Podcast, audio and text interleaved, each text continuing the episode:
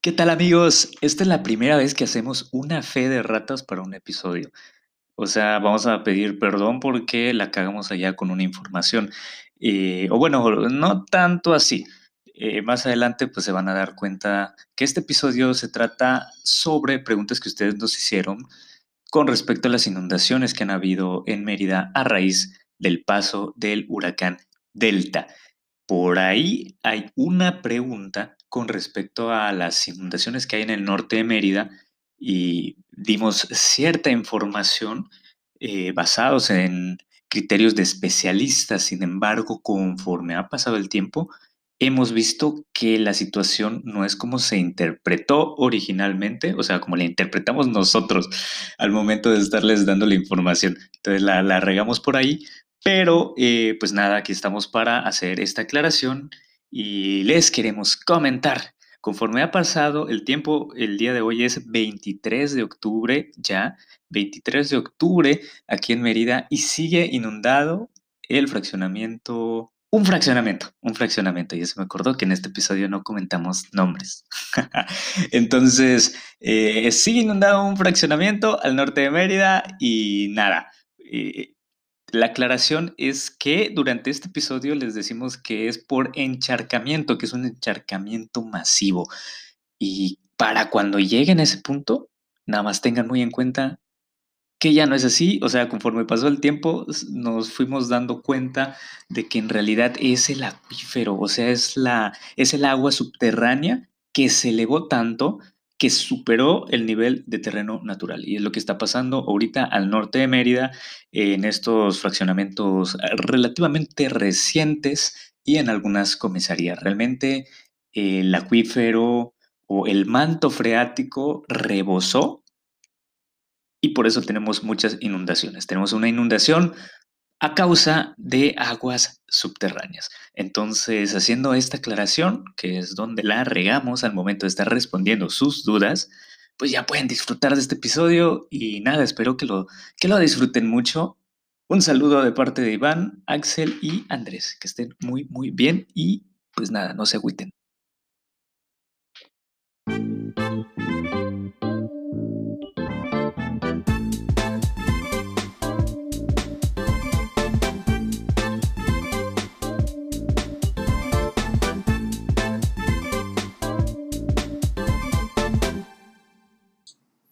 ¿Qué tal amigos? Espero se encuentren bien. Sean bienvenidos a Nota Agüitas. Este es su podcast de pseudo divulgación científica y revalorización del agua, donde semana a semana platicaremos de algún tema interesante relacionado con la misma. A continuación, le cedo la palabra al mismísimo socio fundador y chaneque cricoso de la Prepa 1, el buen Iván Cámara. ¿Qué onda, güey? ¿Cómo andamos, güey? E, este, ahora sí, este es el episodio maldito, güey. No hay otro. Este es el, güey. Ya se nos fue la luz. Ese es el espíritu de Delta, güey, que no quiere que Ya se nos fue la luz dos veces. Güey, es por, no sé si es, si es Delta porque vamos a hablar de él ahorita o si es porque regresó Andrés, no sé qué sea, güey. Es Delta, es Delta. Este, sí, no quiere que hablemos mal en su nombre. Este... Ah, hay, que, hay, que iniciar, hay que iniciar este episodio con la premisa de que probablemente uno de los tres se vaya a la mitad del episodio y no regrese. Es, es, correcto, amigos. Eh, si, si, alguien se va, eh, ténganos paciencia porque es eso. Se está yendo la luz. Así que ni modo. Y, ya acordamos que vamos a terminar el episodio. O sea, así que eh, disfrútenos. Disfrútenos porque no saben hasta cuándo nos vamos a quedar. Hashtag Delta. ¿Qué onda? ¿Cómo están? ¿Cómo les trató el huracán? Eh, Axel, ¿qué, ¿qué, tal? Tú estuviste aquí en Mérida, ¿no? Sí, güey, aquí todo tranquilo, güey. La neta es que aquí en los héroes estuvo bastante tranquilo. Mucha lluvia, pero nada de, de viento ni nada que. Ni siquiera hubo inundaciones, güey. Estuvo tranquilísimo. Digo, me está yendo peor hoy, güey, que el día del huracán. No, no, no se fue la luz durante el huracán, güey. un rato, a mí un ratito. ¿Qué pasó, güey? Sí, no, no, se fue la luz durante el huracán, ¿no? Por, lo menos en la casa no, se fue. Para nada. Güey, y ahorita ya se te fue dos veces en cuestión de media hora. Este, hoy tenemos el regreso triunfal de Andrés Osorio. ¿Qué onda? ¿Qué onda? Ah, de Andrés Osorio que está volviendo aquí. Eh, ¿Qué onda, Andrés? ¿Qué onda? Bien, pues ¿Ya, ya, ya acabaste? ¿Terminaste los deberes? Eh, los deberes nunca se acaban, bro. No, no sí, ya estoy. Ya, ya, ¿Terminaste los deberes? Más tranquilo, la neta. Todo tranquilo. Igual con el huracán, la neta, todo tranquilo. Los deberes. Los deberes los acaban a Así es, así es. Eso, eso es lo así, es, así es la vida adulta. Oye, ok. Eh, Oye, este, ¿cómo, cómo te fue Pues en mira, el huracán a ti, a tu familia? Yo, yo aquí en Mérida, que yo aquí en Mérida, la neta, tranquilo. Mucha lluvia, igual como dice Axel. Eh, se inundó, obviamente, Choburná, se volvió la laguna de Choburná. Pero todo bien, digo, se fue la luz por, en, las, en partes. Tipo aquí en, en mi casa fue un ratito. Pero hay colonias aquí de adentro, o sea, cuadras donde no, no hubo luz dos días. Eh, mis papás igual se quedaron sin luz. Digo, ya sabes que en Cancún, Puerto Morelos, playa, todo lo que es costa, pues pega, ¿no? Y, y en Quintana Roo sí hubo eh, un poco más de eh, pérdidas, si lo quieres ver así. Pero, digo, creo que todo tranquilo, no hubo excesos. eh, creo que fue, digo, después de Vilma, Sí, güey. de- Dentro de lo peor, pues lo mejorcito. Sí, igual acá esperábamos algo como Isidoro, porque sí eh, parecía que iba a llegar hasta categoría sí, es que, no, es que, es que fue eso que me Que- dio miedo, ¿no? Que está muy feo. Sí, sí, sí. Y justo antes de tocar, se degradó como dos categorías. Entonces, pues, la libramos, señores, y aquí seguimos. Pensamos que no íbamos a estar grabando porque la neta sí se esperaba un huracán. No vamos a decir catastrófico, pero sí que iba a afectar bastantito. Hashtag Pero aquí inundación. estamos, aquí estamos con la lluvia que nos está jodiendo más que, que el mismo huracán, pero aquí andamos. ¿Sí? ¿Qué, qué, qué ibas a decir Hashtag antes? inundación. Hashtag inundación y de eso va a tratar nuestro episodio de hoy. ¿Sí? Eh, spoiler alert. Así que solo como intro vamos a comentarles. Eh, vamos a hablar del huracán Delta, que es uno de los fenómenos que estaba afectando a la península de Yucatán junto con el huracán Gamma que fue simultáneo. O sea, güey, dos huracanes jugando Blade Blade. Sí, no, Beyblade. Blade, Blade, Blade. Beyblade. Beyblade, Beyblade. Esa madre, esa madre. Dos huracanes jugando los trompos. eh, mientras hay una pandemia mundial. Sí, sí, eh, Sí. bastante coqueto el caso de aquí de la península. Y también pues tuvimos hace poquito una tormenta, huracán, estábamos discutiendo porque no recordamos qué, qué fue eh, en su máximo punto, pero Cristóbal, el fenómeno que haya sido ocurrido, que fue Cristóbal, a inicio de año. Entonces la combinación de todas estas cosas está haciendo que la, de que la situación sea muy complicada en cuanto a pues, la cuestión urbanística, en cuanto a la cuestión geohidrológica. Y es que ustedes tienen muchas dudas, así que este es un episodio especial dedicado a ustedes y dedicado a Jazmín Paz, porque me está perdonando porque según íbamos a tener el día de hoy una junta y porque a Axel se le va cada rato la luz, no he podido terminar de grabar este episodio, va para ella. ¿Al- ¿Algún saludo que quieran mandar aprovechando? A la CFE por no, por no cortarnos la luz durante el, el huracán. Saludos a la CFE y también a, a los huracanes y a, y a las lluvias y, y a todo porque nos están fregando la vida. Así que el episodio de hoy es una cartita de amor que va ya dedicada para todos ustedes porque vamos a estar respondiendo preguntas que han hecho, ¿sí? Entonces todo esto bajo el criterio de un profesional o de dos profesionales de hecho que estuvimos investigando por ahí, si no es que tres, por eso son, son tres, estuvimos haciendo llamadas allá para informarnos bien bien sobre este tema y como es muy regional, pues tiene que ser con gente. de aquí. Y les advertimos que Así que, los profesionales eh, somos nosotros. Así es, así es. Entonces, eh, les avisamos que tenemos un desfase en la programación. Sí, este es como una. Eh, como volver al futuro, cuando hay dos eh, realidades paralelas y, ambas son verdad, pero a la vez tienes que estar en una. Más o menos así va a pasar con estos episodios. Y es que estamos en el episodio 12.0, porque el 12 ya lo grabamos con Pato la semana anterior. eh, y es de relevancia porque hicimos allá ciertos comentarios que no van a tener sentido ahorita sobre el clásico nacional que se jugó entre Pumas y América y Axel perdió una apuesta. Entonces Axel la va a, cubrir hasta dentro de dos semanas cuando salga el próximo episodio. Y pues nada, vamos a darle ya eh, con todo a estas preguntas. Sí, este... eh, no sé con qué ya, ya quieren empezar, qué se esperan de estas preguntas, algo que quieran agregar ustedes. Eh, Andrés, tú que estás en tu regreso tri- El triunfal. pródigo ha regresado. Eh, nada, pues vamos a dar las preguntas. La, Sí. la verdad, no, un saludo a, a mi ingeniero Jorge López. Saludos. que si escucha el podcast, el ingeniero Jorge López se está enterando en este momento, pero lo llaman el, el, ¿qué? el papá de Andrés. Decían. Se, se corre el, el rumor en la Universidad Marista de que es el papá de Andrés porque, quién sabe, por nada, algo, nada. por algo le están diciendo allá. Ok, sí quisiera eh, presentarles primero a los especialistas, sí que, que van a estar por acá respondiendo a nuestras preguntas. Eh, obviamente pues esto se llevó a cabo a distancia y, y, realmente pues tuvimos que alterar todo nuestro calendario de episodios. Así que tristemente, perdón, es que andamos tomando chela y entonces ya, ya está haciendo su efecto aquí. Entonces, eh, pues vamos a, vamos a estar tomando lo que ellos nos han dicho de manera telefónica y vamos a estar respondiendo preguntas que ustedes han hecho, si, si fuera el caso. Entonces vamos a presentar primero al ingeniero Javier, el ingeniero Javier Canto Ríos, que él es ingeniero civil por la Universidad Autónoma de Yucatán. Eh, tiene una maestría en ingeniería hidráulica por parte del UNAM.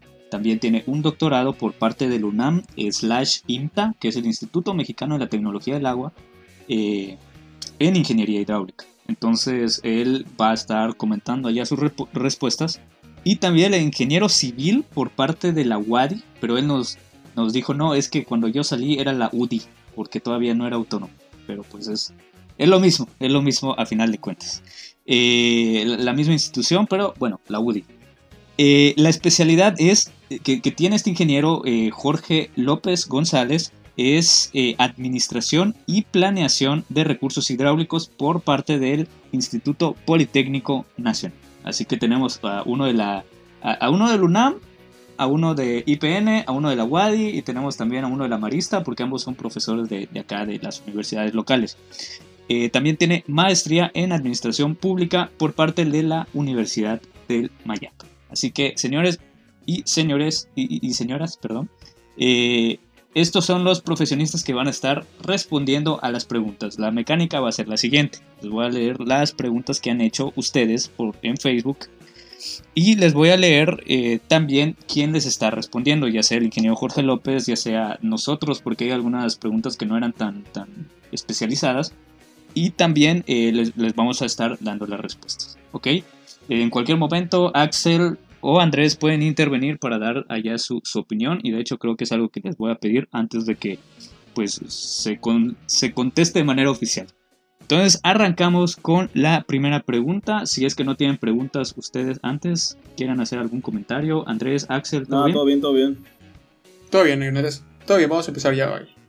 Perfecto, vamos a empezar antes de que se le vaya la luz a Axel y empezamos con la pregunta de Mariana Sánchez. Y ella nos pregunta, o más bien nos empieza diciendo, antes de construir, eh, bueno, un poco del, contexto porque ahí se nos está pasando. Eh, después de, esta tormenta Delta, han habido muchas, muchas cosas que han salido. Entonces realmente tenemos ahorita en, en Mérida muchos problemas de inundación. Sí, tenemos inundaciones, hay unos estacionamientos por ahí subterráneos que se están, que se están inundando también. Entonces vamos a ver qué nos dicen los especialistas de esto, ya lo platicamos y nos traen la respuesta.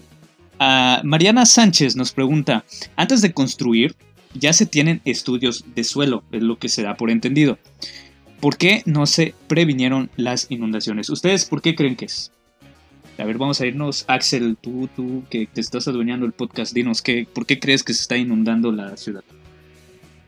Güey, eh, simplemente porque estas lluvias son extraordinarias, güey. O sea, ha llovido más de lo que llueve en todo el año, güey, en dos meses. Entonces, definitivamente esto afecta en el nivel del manto freático. Y aunque digan, bueno, si tenemos un periodo de retorno de, no sé, 50 años, en 50 años no habían habido esta cantidad de lluvias, me imagino, güey.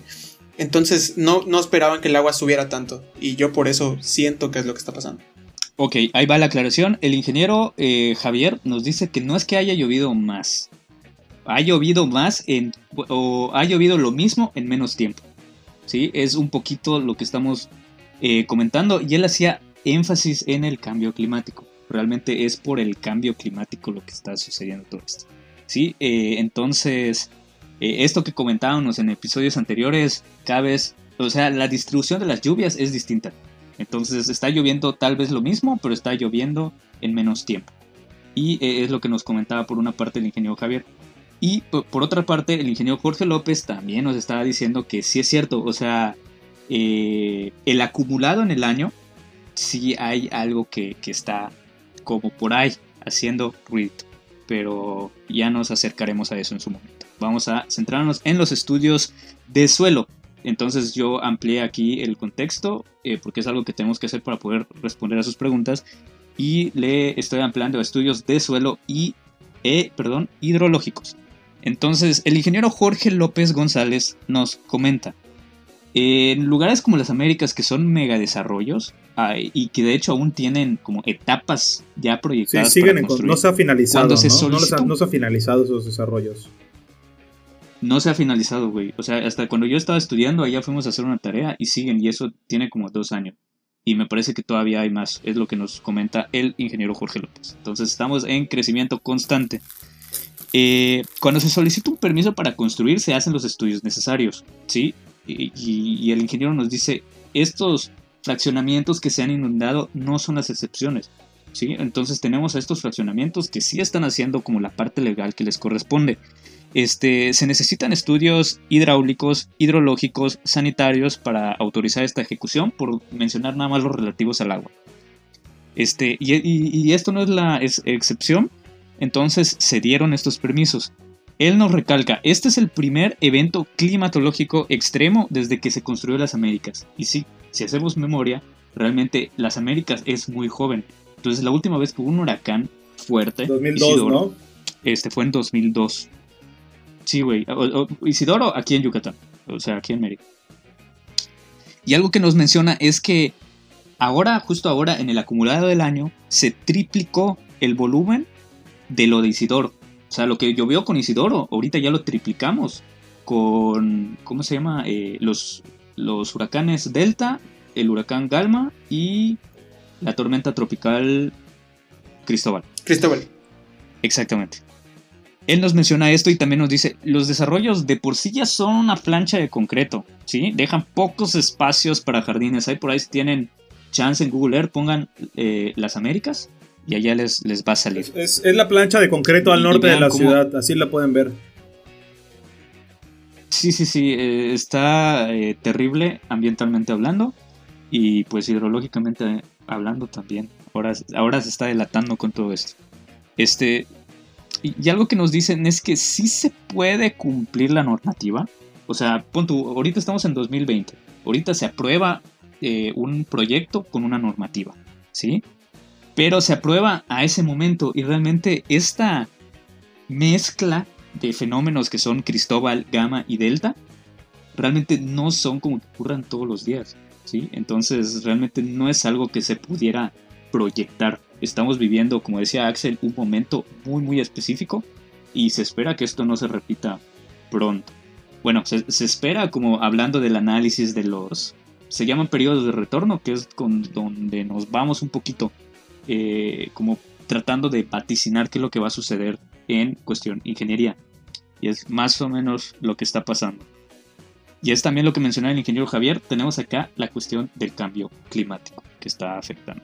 Entonces, el ingeniero Jorge López nos comenta ¿sí? que, que el acuífero sí se está recargando, pero también hay mucho encharcamiento. Entonces tenemos como que un sándwich allá de, de, de, esta de esta agua, ¿no? Entonces, son dos cosas distintas que vamos a ver. Otra, otro factor que contribuye son los dueños que constantemente están cancelando como sus jardines y toda la cuestión y le están poniendo concreto, entonces hay menos lugar donde se vaya el agua. Eh, correcto. Hasta aquí algo que quieran agregar con esto. Ah, pues eso, ¿no? La falta de zonas permeables, de áreas permeables. tipo hablando de las, hablando de las Américas, por ejemplo. En conclusión, Mariana, este, sí hubo planeación, pero pues realmente ha sido una cuestión medio especial esta de, los tres fenómenos que se han eh, dado cita sí, aquí no, en la península. Y pues. No estamos acostumbrados a tener, o sea, estas cantidades de lluvia en tan cortos tiempos, ¿no? Básicamente eso. Y así es. obviamente, sí, así eso, el problema lo refuerza el hecho de cómo se construye aquí este, el hecho de que casi no hay, no, hay, no sé si, si no haya o, casi no hay, pero drenaje pluvial. Eh, vamos a tocar ese punto más adelante, entonces nos vamos eh, a la siguiente. Mariana, sí hay, sí hay permisos, pero esta es una ocasión extraordinaria, es como la respuesta, eh, el resumen. Nos vamos al siguiente y nos vamos con Mario Moguel. Mario Moguel nos pregunta, según lo sucedido, ¿cuáles son las soluciones al problema de las inundaciones en espacios construidos y nos da las opciones pozos de absorción, canales de desagüe, ¿cuál es la manera? Andrés, ¿tú qué propondrías, eh, de acuerdo pues a nuestra limitada, nuestro limitado conocimiento de todo esto? ¿Tú qué propondrías para esto? Mm, pues es que, mira, lo de los pozos, pues no sé si pozos, es que al final del día, por ejemplo, se inunda y llegan y hacen unos pozos y luego se van, ¿no? Y al final es una, yo creo que es una solución eh, temporal, ¿no? No es, un, no es algo que, que elimine el problema de la raíz, si lo quieres ver así. Entonces los pozos a mí no se me hacen una solución concreta. Ahí te va la información, pues ya técnica, la oficial por parte del ingeniero Jorge López también. Y es que los pozos de absorción para él no son una alternativa. ¿Por qué? Porque estos pozos se saturan. Hay muchas cosas por ahí. o sea, la, misma roca se satura de agua, entonces ya la capacidad de absorción no es la misma. ¿sí? La solución sería un drenaje pluvial. ¿sí? El drenaje pluvial es aquel que redirige el agua de las lluvias, que hay varios por ahí, eh, varios tipos de, drenaje. Entonces, esta es la solución que él presenta. Eh, en el caso de las Américas existe un drenaje sanitario, ¿sí? Eh, que es el, fraccionamiento que se inundó. Pueden buscar allá las, las fotos en Face, están disponibles. Sí existe un drenaje sanitario, sin embargo no hay uno pluvial porque no hay hacia dónde dirigir el agua. Es que pon tu, tú puedes recolectar el agua que cae en todas las Américas, pero como en Mérida no hay alcantarillado, ¿para dónde te llevas toda esa agua, güey? Y es toda esa agua de una plancha de concreto inmensa. Yo creo que entonces deberíamos empezar a, comentaban, a pensar en sistemas de captación pluvial, ¿no? De aprovechar lo que se pueda de esa agua. Yo creo que es una alternativa, eh, no sé, buena. Sí, sí, sí, sí. Eh, Sí, e, e, e, es, lo que nos, comenta por acá eh, el ingeniero, ¿no? Eh, según lo que ha sucedido con esto, o sea, como que una propuesta de solución, eh, nos la menciona también el doctor Javier Canto. Y es que él nos dice que primero es un evento extraordinario este, ¿no? No podemos Hay que recalcar eso. que esto va a volver a Hay que recalcar eso. Hay que recalcar eso, que esto es un sí, es un evento extraordinario. Sí, sí, sí, sí, sí. Es un evento extraordinario y pues no podemos garantizar que vuelva a suceder ni con qué frecuencia. Pero va a volver a suceder. Pero una de las propuestas. El mundo. El mundo sí, puede ser. E, es, sí, sí, sí, sí. O sea, con, los huracanes. O sea, que vengan tres huracanes seguidos, quizá no. Pero que venga un huracán, sí. Entonces, eh, no se puede asegurar eh, la repetitividad de este evento, sin embargo, una alternativa sería la generación de zonas inundables, un área de captación eh, hacia donde podemos dirigir pues estas aguas, ¿sí?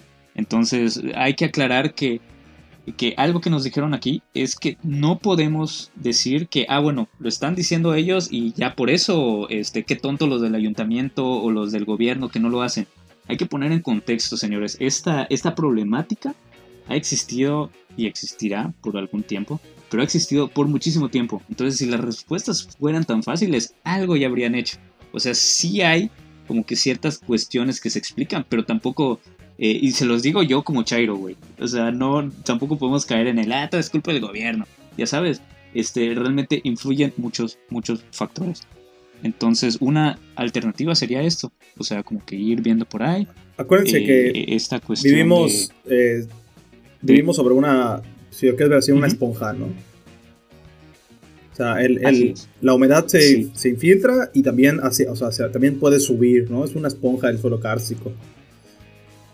Vivimos como en una esponja, pero que tiene un impermeable en una capa. Y ese impermeable es todo el concreto y todo el asfalto de nuestras calles entonces la esponja de por sí se está inundando y, además arriba tenemos otra, otra parte de la inundación.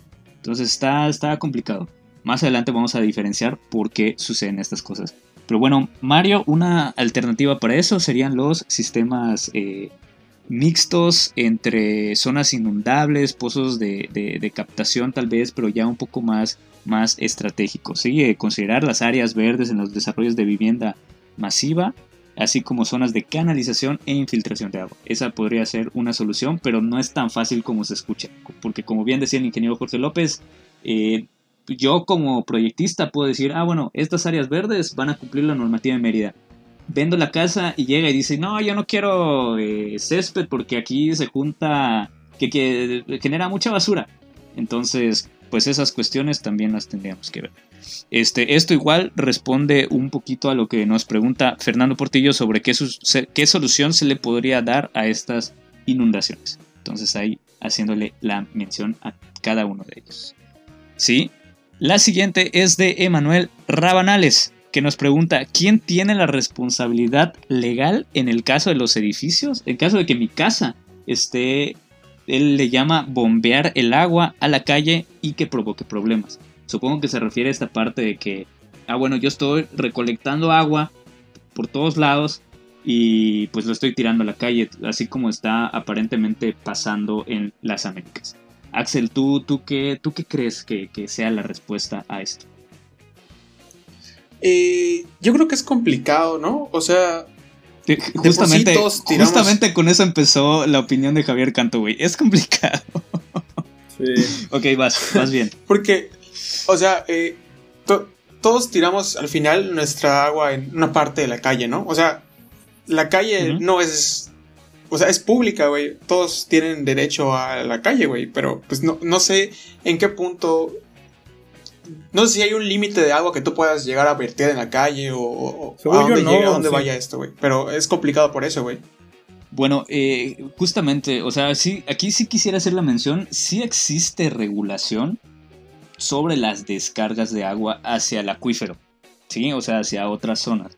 O sea, ya sí existe y de hecho de eso, de eso vive Axel porque ayuda ya a una empresa que tiene mucho que ver con esto, como que con la regulación de descargas de agua para que no se contamine el manto freático, el acuífero, como ustedes le conozcan.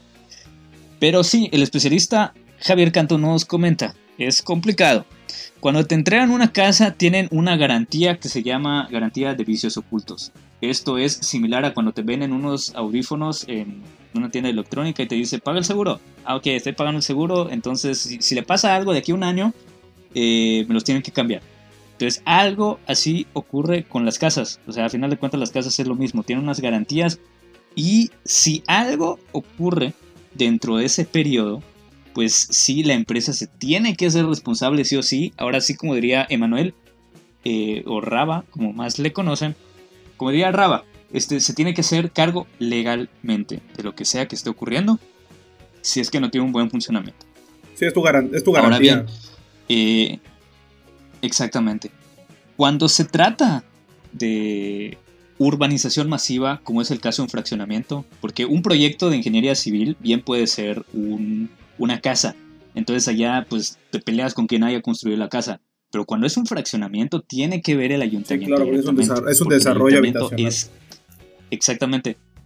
Porque él es el que aprueba. Es, él es el que dice, ok, va, luz verde para con este fraccionamiento.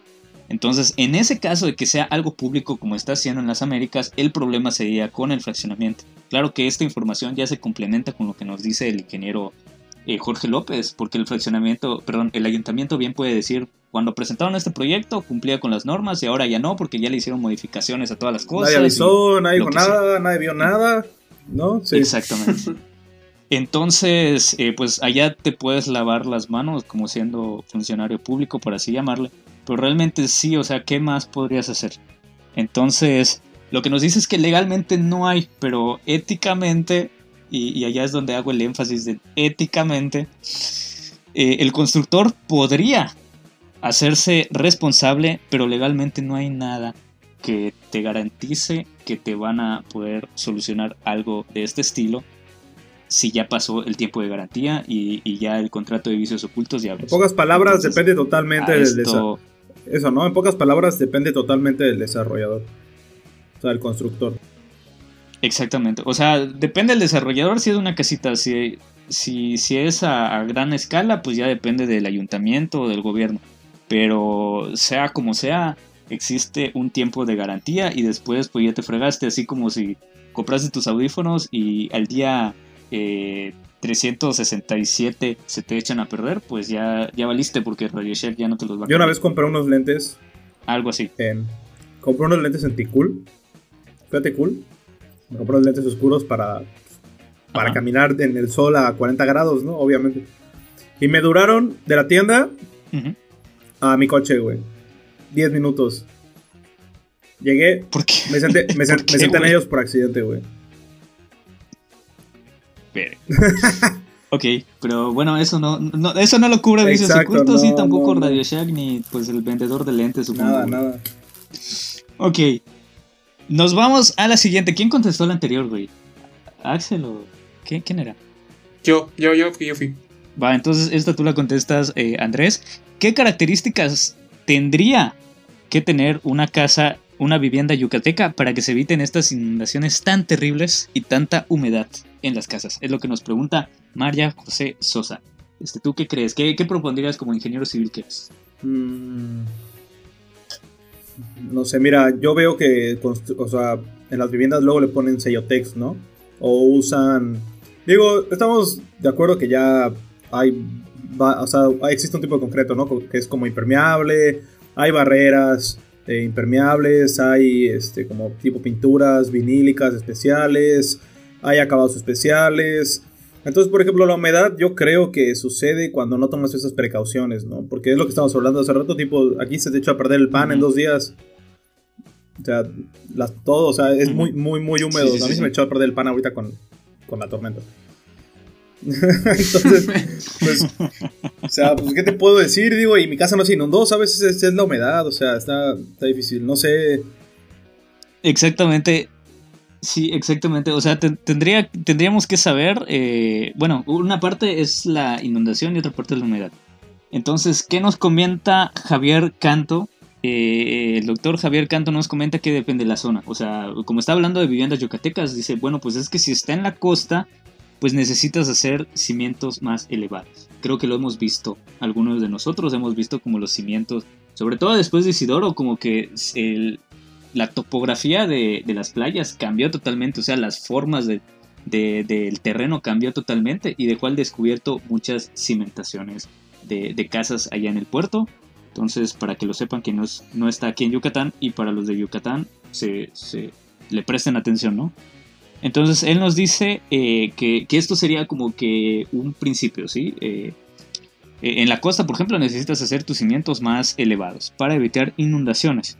Y la recomendación en general sería la impermeabilización de azoteas y de cimentaciones. Esto obviamente no lo puedes no lo puedes ver regular ni componer si ya compraste una casa. güey. Sí, porque las cimentaciones están pues abajo, güey, Sí, no lo puedes. antes de que levanten los muros. Entonces, Majo, eh, eso es lo que necesitaría una casa, estar impermeabilizada desde las cimentaciones y en algunos casos también de algunas paredes. Esto con el fin de, evitar que se acumule humedad ahí.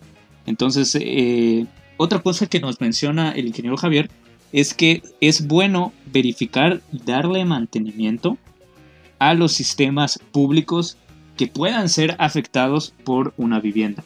¿A qué vamos con esto? Si tú en tu casa tienes una mata de naranja, o sea, tienes una planta, un árbol de naranja allá afuera que tira constantemente hojas, ok, este, tal vez no sea tu obligación eh, legal que tengas que ir a darle mantenimiento a la alcantarilla o el pozo pluvial que está por ahí. ¿sí? En el caso de Yucatán, pues son pozos pluviales los que hay.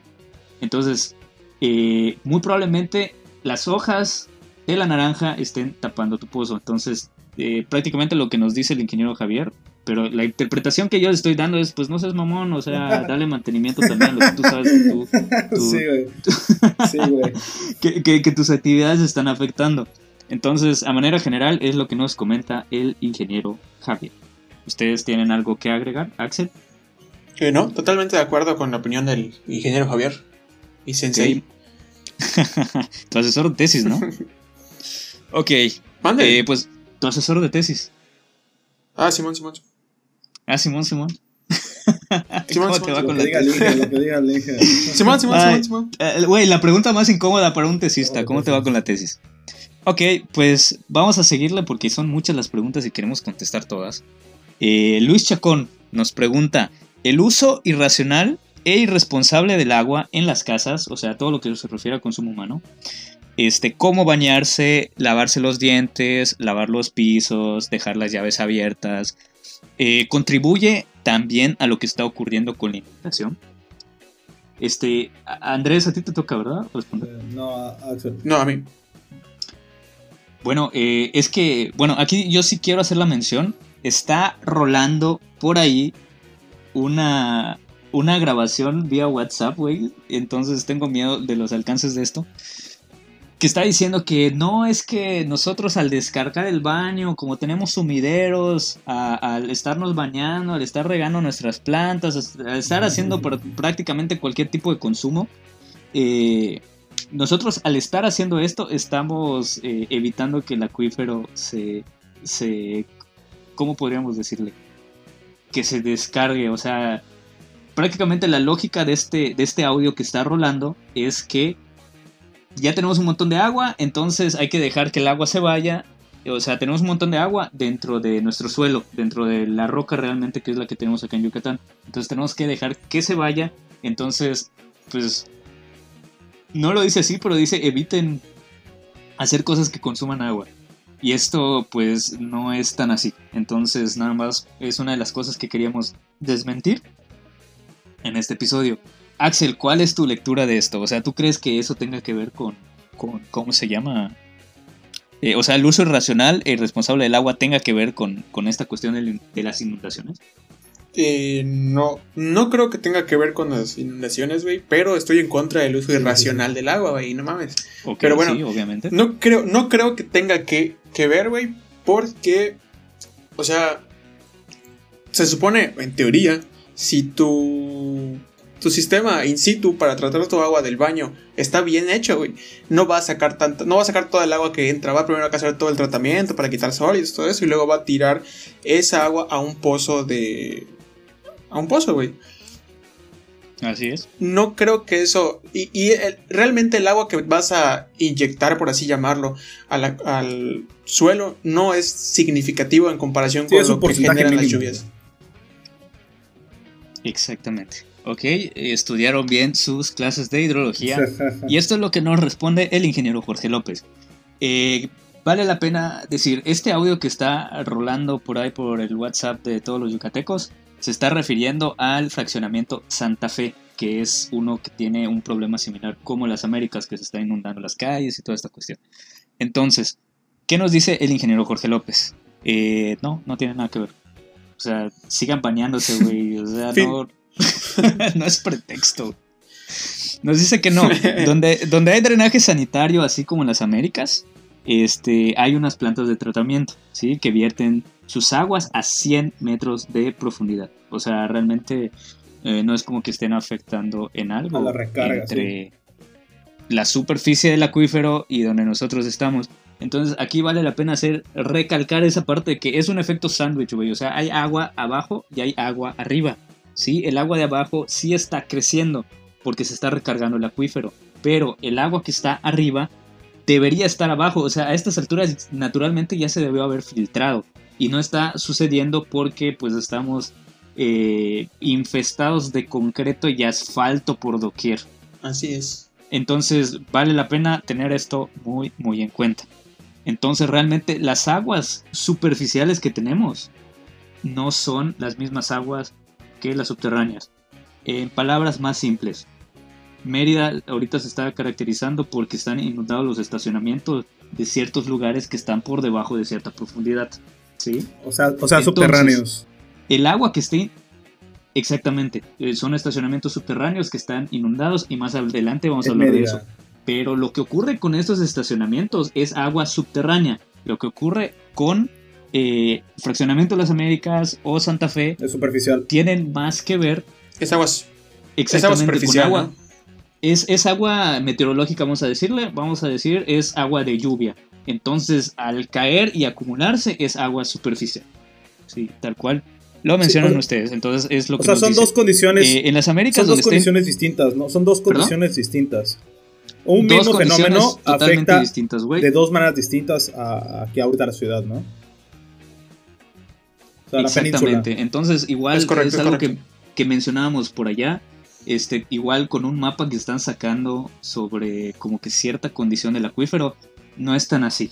¿sí? Eh, Por ahí eh, es que es, es muy complejo y es muy técnico, pero si no lo dice una instancia oficial o pregúntenselo a su geohidrólogo de cabecera. Eh, si no es de ninguna de estas dos fuentes, mm, muy probablemente no sea cierto. Eh, y, es que la realidad, este mapa eh, no refleja totalmente lo que está ocurriendo. Sí, es. Por ahí decía un geohidrólogo igual de, de aquí de Yucatán que tiene ciertas notas de amarillis. Vamos a dejarlo allá. El chiste es que pues no tiene nada que ver y de hecho el ingeniero Jorge López nos hace las, eh, la ¿cómo decirlo? El señalamiento, el señalamiento sobre que el consumo de la vivienda realmente es muy poco. O sea, del 100% que utiliza el ser humano eh, del agua, existe como la parte de la vivienda, existe la parte de eh, la, la parte industrial y existe la parte agrícola. Entonces, entre la industrial y la agrícola se chupan casi casi todo el agua. La parte eh, agrícola se ocupa el 70% del agua y realmente la parte que ocupa la población no representa un porcentaje importante. Así que esperamos haber respondido la pregunta de Saludos, Luis Luis.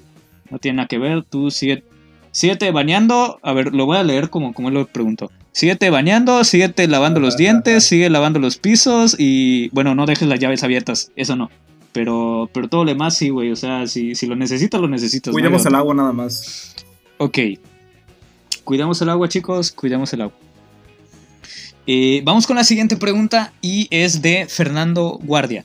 Él nos dice, ¿cuál es la mejor forma de aprovechar el agua pluvial? El agua pluvial es el agua de lluvia. Tomando en cuenta que actualmente la construcción de fosas de recuperación aún no es común o considerada por los productores. O sea, prácticamente, eh, ¿qué hacer con el agua de lluvia? Y por ahí ah, había otra persona en Facebook que le estaba diciendo, este, sí, lo que dijo mi compañero por dos, eh, pero además eh, si existen métodos caseros para hacer estas cosas, ¿sí? Entonces, vámonos, ahora sí, me parece, con Andrés, ¿no? Sí, ¿qué es lo, ¿Tú, tú qué piensas sobre Es lo que te decía, o sea, ya digo, estamos en el 2020, viejo, sabes que hay ya mucha, pues, ideas, tecnologías, eh, sistemas nuevos, o sea, sistemas que están innovando cosas.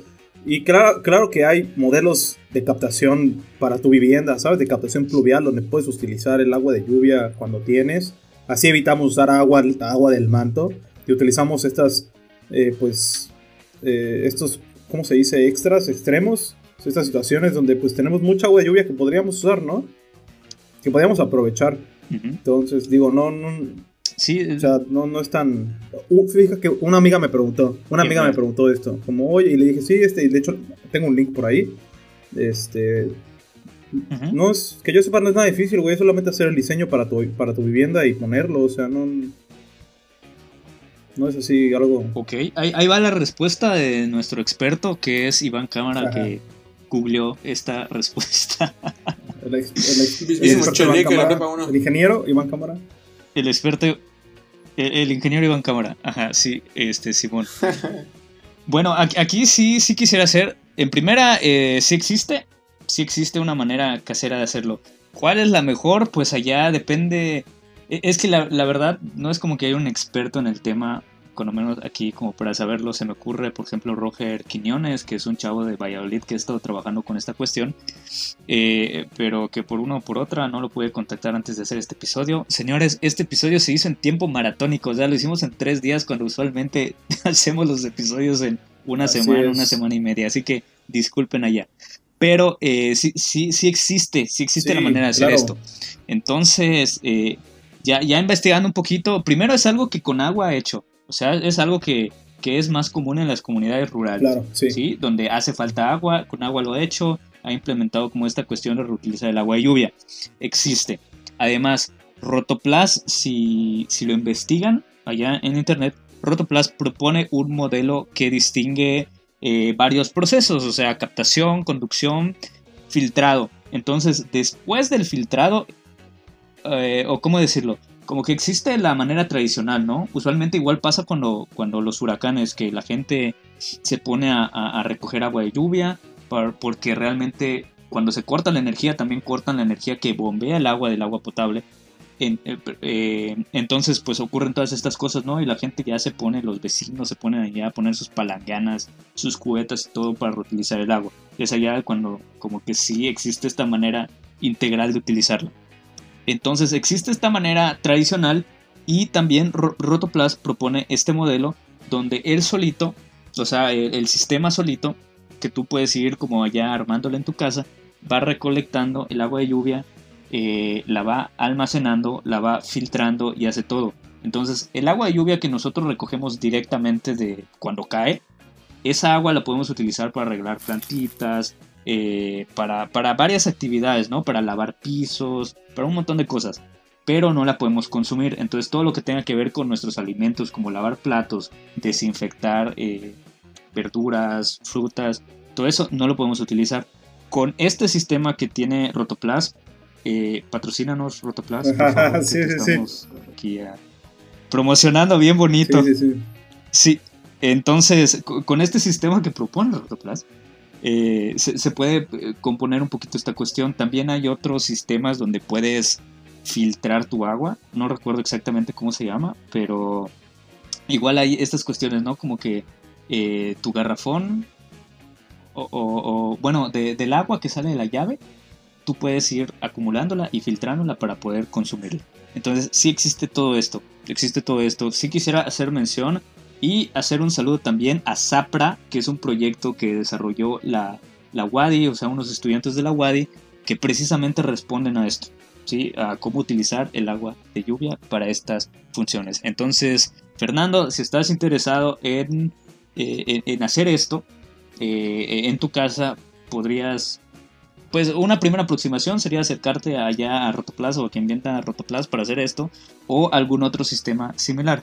Y Raquel, tú también que preguntabas cómo hacerlo de manera casera, sí existe, es un poco más complicado, un poco más tedioso, es más barato tal vez, pero sí existe. Y te puedes contactar con los chicos de Zapra, que no recuerdo muy bien qué significaba, pero sistema de almacenamiento, algo así, güey, pero el chiste es que recolectaban... Almacenamiento de pluvial, no de aguas pluviales. Agua pluvial, sistema de almacenamiento de agua pluvial para riego y no recuerdo qué más. Bueno. Riego agrícola, creo, algo así. Riego y agrícola, algo así. No lo sé, güey. No quiero mentir. El chiste es que si estás interesada en hacerlo de manera casera, una manera es la forma tradicional y la otra es mediante los métodos de Zapra, orgullosamente yucatecos, orgullosamente Wadi. Como la prepa Entonces, ahí estamos. Este, Raquel también continúa con otra pregunta. Y la pregunta es, eh, allá sí vamos a tener que evitarnos el gol y wink wink para todo Mérida que sabe de qué estamos hablando. Entonces, eh, Raquel nos pregunta, a diferencia, eh, o sea, últimamente se ha sabido mucho de centros comerciales, esta cuestión de, de los estacionamientos subterráneos donde se están inundando las cosas. Entonces, los, los centros comerciales que han sido construidos recientemente. Eh, como ese que no sé este a decir el nombre, pero donde metieron buzos al estacionamiento. Ahí donde hay buzos, ahí, ahí. ese estacionamiento, ese. Esa plaza. Ajá. No solo esa, ¿eh? No solo esa, güey. Bueno, yo me reservo, yo me reservo mi opinión porque va a ser una manera que yo me defienda. Yo no estoy diciendo de nada, güey. O sea, yo no estoy a mí me dio risa lo que dijo Andrés, pero no estoy diciendo que sí. Culo. Ok. Este, eh, Raquel nos comenta que a diferencia de, centros comerciales que han sido construidos recientemente, no se han leído noticias de que algo ocurra similar con centros comerciales que hayan sido construidos antes. ¿Sí? Aquí vale la pena recalcar Señores, hace muchísimo que no nos tocaba un huracán en la península. Bueno, en la península sí, perdón, en Yucatán. Hace mucho que no nos tocaba aquí en Mérida. Entonces hay muchas cosas, hay mucha infraestructura que esta es su novatada de los huracanes y realmente no, se sabía, güey. se los, novatearon. entonces, vale la pena recalcarlo. Este, y, Raquel nos dice que, que pues se ha escuchado mucho de las que han sido construidas recientemente que de las que ya existían. ¿Sí? Entonces, yo te puedo decir allá, la referencia es 2002, cuando pasó Isidoro. Los que han sido construidos después, pues muy probablemente esta es su novatada con respecto al tema de los huracanes. Entonces, ella nos pregunta a qué se debe. Antes se construía teniendo en cuenta otros factores y de ser el caso, ¿qué ha pasado para que no sea así? Axel, ¿tú, ¿tú qué piensas de esto? ¿Cuál es tu opinión? Mira, eh, hasta donde yo sé, toda la parte de, de Plaza güey, esa avenida se inunda con mucha facilidad. Desde hace no mucho tiempo y es una plaza muy antigua, güey. Ay, güey, pero es que eso no es culpa de la plaza, güey, es la avenida. Eh, Toda esa parte sí llega también a la plaza, pero bueno. Ok, estamos hablando Ah, de la pongo un avenida. pitido, no ah, pongo un plaza. pitido, ah, pongo un pitido, pongo un pitido y es una plaza que se encuentra en el así es. poniente de la ciudad. No voy a decir nombres, pero hay dos plazas que están muy juntitas, así, una al lado de la Sí, otra, y a sí, una es a la que la por la avenida Canec, ¿no? Ok, Más o menos, por allá, cerquísima. exactamente. Ok, vamos, vamos, vamos. Entonces, ¿cuál es tu opinión? Pues yo creo que lo mismo, o sea, como que no habían, no estaban considerando el 2020, güey. No, no, nadie consideraba este maldito año, güey. Y evidentemente, pues excedió todos los cálculos de, de, pues, todos los factores de seguridad se vieron, pues se los pasó el 2020 por donde quiso, güey. Y, Sí, güey. pues, y pues fue eso, güey. O sea, sí, sí, tal vez sí le agregaron algún factor de seguridad para que no se inunde o no sé, güey. Pero no consideraban que llegara un evento extraordinario como el que está pasando ahorita, güey. Ok, ok. Aunque te va, diré que, que eh, es, es totalmente creíble que si en el norte de la ciudad, donde estamos a, ¿qué quieres tú? 8 metros, 5 metros del nivel del manto, güey, construyes subterráneo, en cualquier momento el agua va a subir y va a terminar entrando si no haces un- una construcción pues bien eh, aislada, ¿no? Ok, ok, eso lo vamos a tocar. Ok, perfecto. Ok, seguimos entonces. Eh, la respuesta que nos da el ingeniero Jorge López es que el norte de la ciudad, allá ya le estamos dando pistas, ¿sí? Wink, wink, de, de, de- de dónde Wink, estamos wink, hablando. La plaza. El norte de la ciudad, topográficamente, eh, pues son tierras bajas, ¿sí? Eh, realmente, pues allá son zonas más bajas. Eh, el mismo ingeniero Jorge López nos estaba diciendo, el centro, o sea, hay ciertas, hay ciertas plazas comerciales o, o estacionamientos subterráneos en el centro, pero pues estos realmente fueron construidos, y ahí les va un dato cultural histórico, algo que pasó en todo México durante el tiempo de la colonia, que sucedió en Tenochtitlán, donde derribaron Tenochtitlán completamente y entonces empezaron a hacer la Ciudad de México, lo mismo ocurrió aquí. ¿sí? Entonces, aquí existía una ciudad maya que se llamaba To o Itzcancijó, me parece. Eh, si es la pronunciación correcta, sino que haya un maya hablante que me corrija. Pero existía una ciudad y tuvieron que votar esa ciudad como buenos eh, colonizadores. Y sobre esta ciudad construyeron ya todo lo demás. O sea, de por sí eh, estamos más alejados. O sea, una, una regla general es que mientras más al sur de Yucatán te encuentres, es más alta, es más alto el terreno, la tierra. Y eh, en específico en el centro está un poquito más alto de lo que eran naturalmente, porque eh, los mayas allá tenían su ciudad y con todas esas piedras rellenaron y empezaron a hacer todo esto. Entonces acá empieza a jugar un factor clave, la altura y la zona de las zonas de Mérida, ¿no? La zona norte pues está más baja.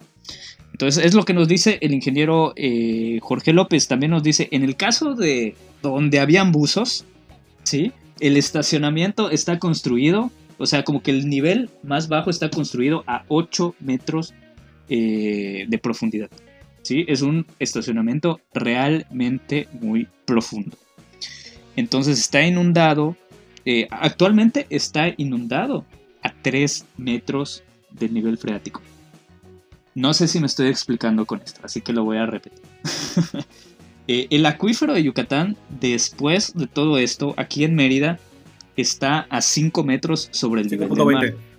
¿sí? Mérida, Mérida eh, o, o bueno, el estacionamiento este llega a 8 metros eh, por debajo del terreno. Más o menos Mérida está como a 9, 10 metros, dependiendo de la zona de Mérida, eh, sobre el nivel del mar.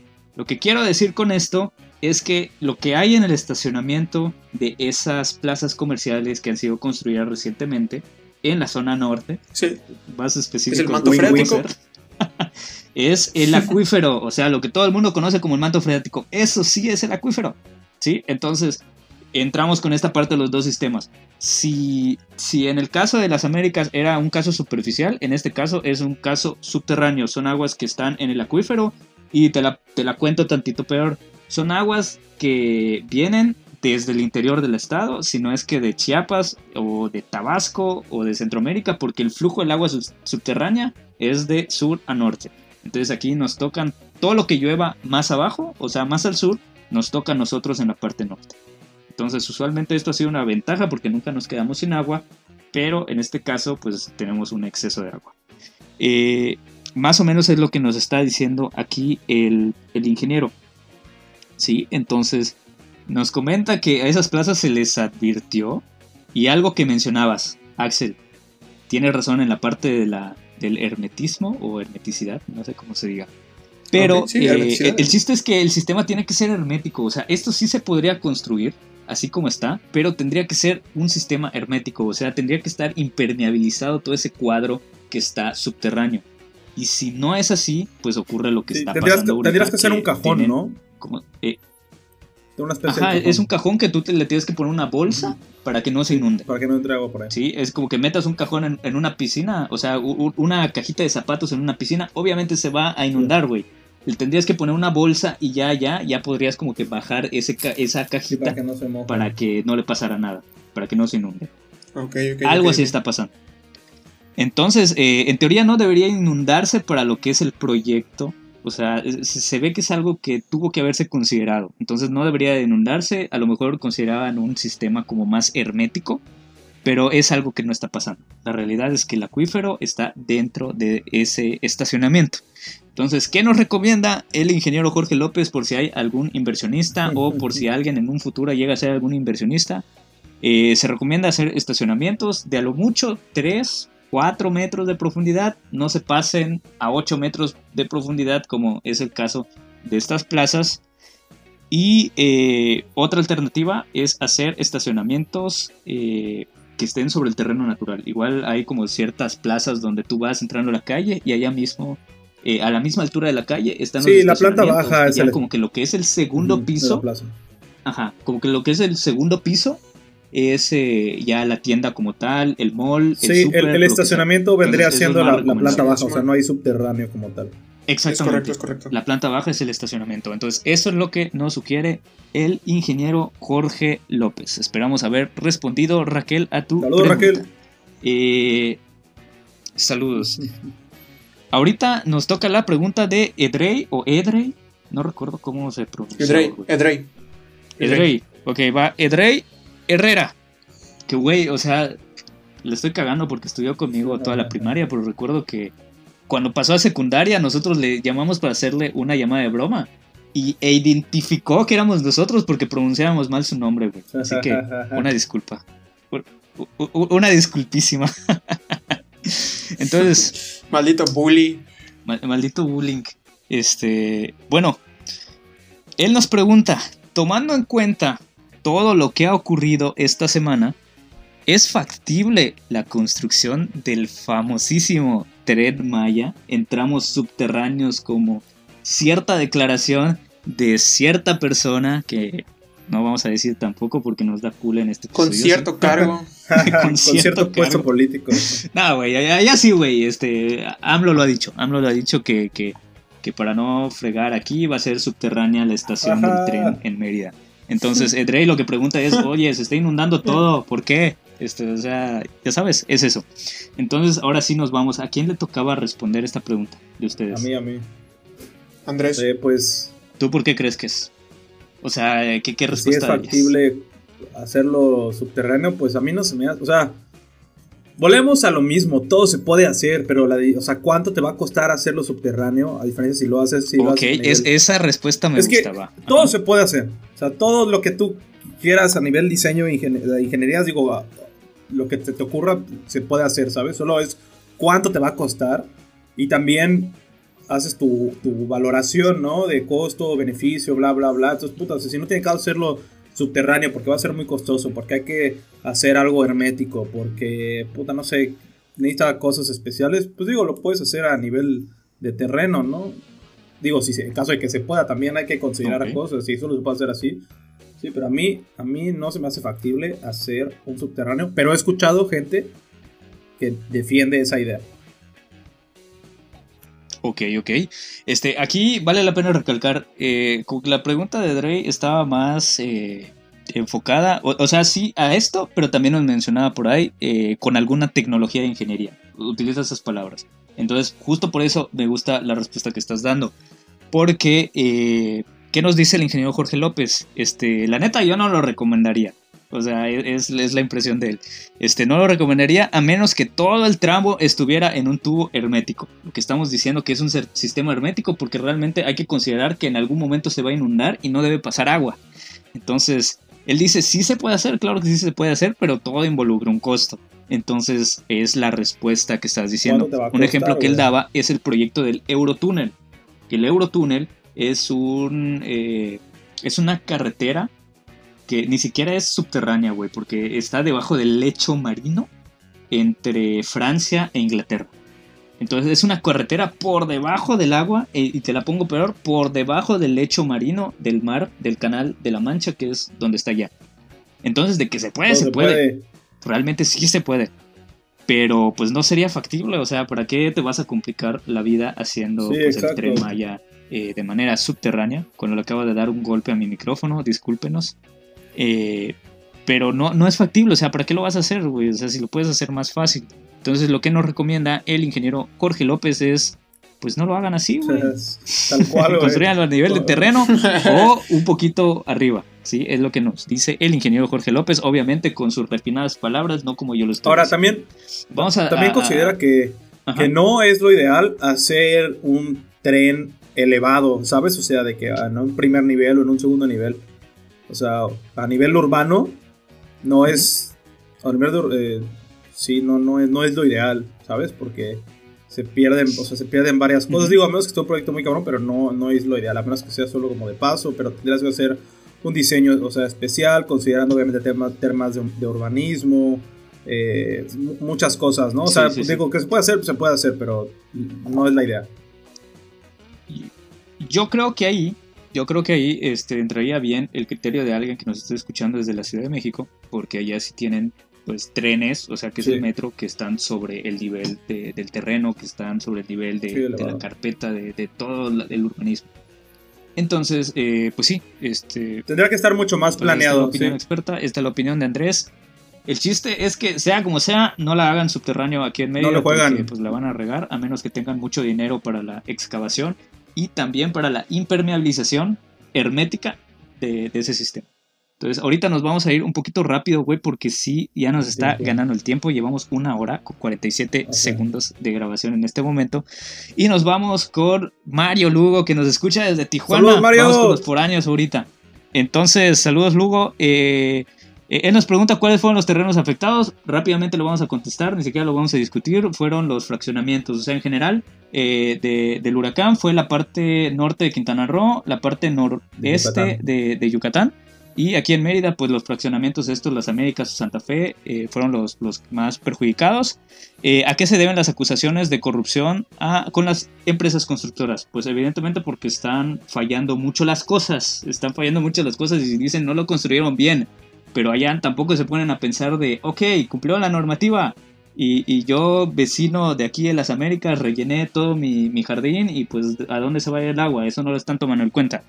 Entonces, pues, no, digo que, no digo que no esté ocurriendo esto que, que mencionan de la corrupción, es bien sabido que en México hay corrupción, pero no es el único factor. Son muchas Entonces hay que tomar igual como que nuestra parte social allá. Y la más importante que quiero que me responda, esta sí, Andrés, porque ya me olvidé del orden y porque a él le toca por ser cancunense, este, ¿qué efecto tiene la deforestación de los manglares en eventos climatológicos extremos como este? Cuéntanos. Palabra de cancunense manglareño.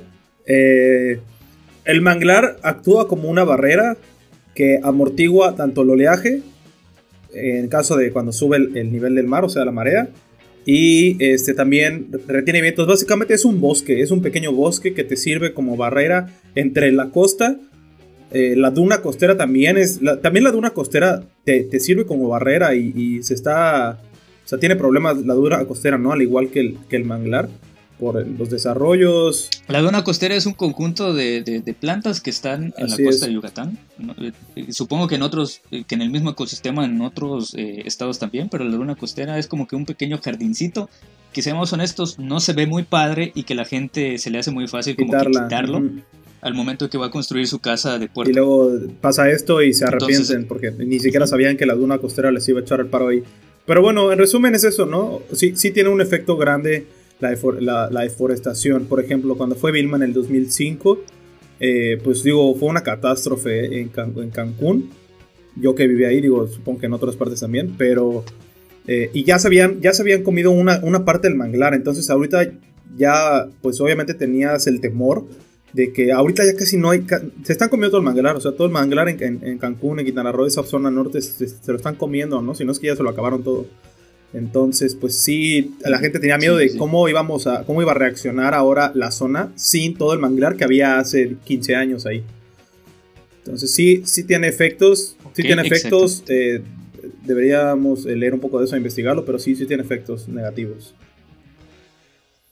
Exactamente. Entonces, esa es la respuesta eh, para Mario Lugo. Saludos hasta Tijuana. Mándanos aquí unos taquitos.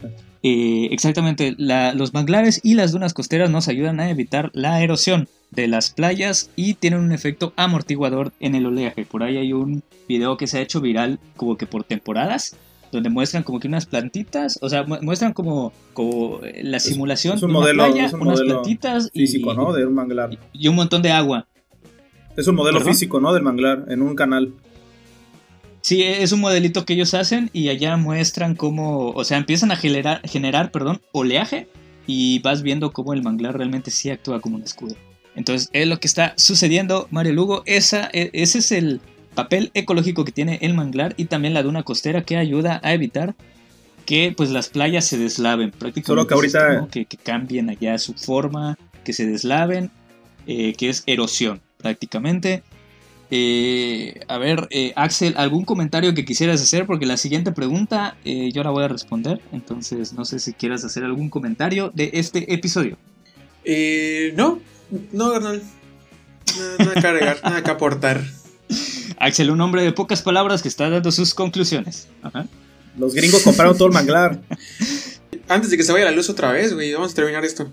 Perfecto. Entonces, eh, ¿por qué les digo? Porque la siguiente pregunta es quizá, quizá la más importante a nivel social y a nivel solidario. Briselda Ruiz nos pregunta directamente desde Villa Flores, Chiapas. ¿A dónde puedo mandar cosas de una colecta para las personas que sufrieron daños? O sea, ¿cómo puedo donar yo a los damnificados? Es lo que nos está preguntando. Y aquí en No Te Agüites, el especialista, igual Iván, aquí, Iván Cámara. El ingeniero Iván Cámara. Eh, fue el que investigó. Entonces, la NEIC WADI, ANEI, que es la Asociación Nacional de Estudiantes de Ingeniería Civil de la Universidad Autónoma de Yucatán, está llevando a cabo la iniciativa Unidos por Yucatán. Están recole- recolectando artículos como son agua embotellada, ropa en buen estado, gel antibacterial, artículos de higiene, alimento para bebés, alimentos no perecederos y velas, entre otros, lo que ustedes consideren que es buena idea donar, adelante, dónenlo. Este, solo que esté en buen estado y que les sirva a la gente damnificada por estos huracanes. Eh, me, me comentaban allá igual los chicos de NEC que van a estar allá eh, pues colaborando con comunidades que no son como las más populares. O sea, es bien sabido que en Tizimín estuvieron desalojando gente. Es bien sabido que, que- en Valladolid igual allá estuvo como que medio grueso. Pero como que toda la ayuda se está yendo allá. Y estos, eh, los chicos de Nate, nos están diciendo que ellos se van a ir un poquito más por las comunidades que no son como tan, que no tienen tanto renombre, pero que igual están muy afectadas y que se la están viendo negras. Entonces, amigos, eh, la recolección inicia este lunes 12 de octubre en la, calle 65, número 313 por 52 y 54 en Paseos del Conquistador Chuburná, aquí en Mérida. Hasta el 16 eh, de octubre estarán recibiendo donativos entre 8 a.m. y 10 p.m. Entonces allá lleguen todos los donativos. Eh, existen varios lugares para la recolecta, pero este es el principal. ¿sí? Acá es donde, es, es donde van a llevar todo lo que se recolecta alrededor de Mérida. Entonces les voy a decir exactamente dónde hay centros de acopio. por ahí, mándenos un mensajito si están en alguna zona cercana a, estos lugares que les voy a decir. Eh, mándenos un mensajito, un DM, un inbox, lo que quieran. Y pues allá nosotros le compartimos el contacto para que ustedes vayan allá donando. Si es que quieren, pueden donar. Eh, pues háganlo porque hay personas que sí se la están viendo fea. De hecho, una de las conclusiones de este episodio es que nosotros nos la pasamos muy bien. De hecho, ni se fue la luz, no hubo viento con estos huracanes, pero incluso ese poquito eh, está afectando a la gente que menos tiene y eso nunca es. En otras zonas, sobre todo. Por eso nunca hay que Digo, eh, recordemos que Cristóbal. Veía, veía, post de que, Cristóbal afectó, afectó una zona distinta, ¿no? De lo que es ahorita que está afectado por el huracán. O sea, es un fenómeno distinto y, en zonas distintas. Exactamente, sí. Eh, aquí no nos tocó duro, en otra parte sí. Pero bueno, eh, donde sea que haya tocado, por más mínimo que sea, hay como que cierto efecto, hay cierto daño. Y realmente, pues las personas que se lo están viendo feas son las que tienen escasos recursos, las que, tienen, las que no tienen una casa estable eh, construida con concreto o, algo similar que les permita pues estar seguros, asegurar su integridad, todo esto, que se tienen que ir a albergues, si está muy complicado, entonces para los que quieran donar, les voy a decir dónde están estos lugares. Mándenos por ahí el mensaje porque tampoco el chiste es estar compartiendo teléfonos al por mayor. Entonces, eh, pueden consultar en la página de la NEC Wadi, en nuestra página como No Te Agüites MX en Facebook eh, mándenos mensaje. La recolección se dará en la colonia Florida, en la Inalámbrica, Nuevo Yucatán, San José Tecó, Juan Pablo II, Vergel, Vistalegre, Máximo, Ancona y Emiliano Zapata. Entonces, si ustedes viven cerca de alguno de estos lugares, pues vayan por ahí a donar en su granito de arena. Eh, la entrega de, estas, de esta recolecta se llevará a cabo en comunidades necesitadas el sábado 17 a las 5 pm. Entonces allá igual pregunten por si quieren eh, estar allá apoyando como voluntariado, como lo que eh, ustedes puedan hacer, pregunten allá para que puedan estar apoyando a estas personas damnificadas por el huracán Delta y en general por el huracán Gamma. Se nos juntó todo acá, la pandemia, entonces está muy complicado. Axel, ¿qué onda? Ahora sí, cuéntanos ¿Cuáles son tus impresiones? ¿Qué mensaje le mandas a la gente después de este, de este episodio tan trabado, pero tan interesante a la vez? pues que seamos empáticos, entendamos que no todos tenemos las mismas, eh, los mismos privilegios, güey, no todo nos fue tan bien. Y pues nada, apoyar a los que podamos, como podamos. Sí, este, por ahí igual eh, estaban los posts, que es algo que iba a decir antes se me olvidó. estaban los posts de, güey, ya quiero que venga el huracán, porque nunca viví un huracán estando consciente, o sea, viví el de siendo niño y toda la cosa. Y, ok, este, sí, es como hacer un llamado, chicos, no sean tan culeros, porque, o sea, ustedes están bien, están en su casa de concreto, güey, les está yendo chido, pero hay gente que no está así. seamos empáticos. Yo entiendo que estas, sí, güey, hay que ser empáticos. Eh, yo entiendo que esta cuestión eh, es fascinante, o sea, para nosotros que, estamos un poco más inmersos en este sector hídrico, es fascinante realmente lo que está ocurriendo con el acuífero, es fascinante ver lo que, cómo se desenvuelve un huracán, está chido y, y si no fuera fascinante no hubieran meteorólogos que nos ayudan a tomar estas prevenciones. Entonces yo entiendo como que ese interés, ¿sí? Pero de ese interés a que realmente desees que haya un huracán, güey, nadie debería desear que haya un huracán, güey, está de la verga. Entonces, Amigos, ya lo saben, hay que ser empáticos. Si hicieron ese post en Facebook de que querían que entre el puto huracán, pues donen para mejorar allá su karma. Sí, entonces estamos pendientes. No sé si quieran agregar algo más, Axel. Eh, ¿tú, vas a cerrar el episodio? Así es. ¿Algo, algo ustedes quieren agregar algo más? Este, no sé, yo ya hablé un chingo. Andrés, ¿tú, algo que quieras dar, un mensaje. Saludos a los que nos preguntaron. Si tienen unas preguntas, dudas, póngalos ahí en el, en el Facebook del No Te Agüites, en el Instagram también. Eh, pregúntenle al ingeniero Iván, el ingeniero Iván es un experto en estos temas, por favor no duden en preguntar. Expertísimo. No duden en expresar ninguna de sus dudas, no hacia mí ni hacia Axel, hacia el ingeniero Iván, por favor. Este, tiren, tiren, la carta que la tengan que tirar al ingeniero Iván, ya lo saben. Es que, güey, no estoy y me eh, rostean. A través de la página de No Te No estoy y me rostean, güey.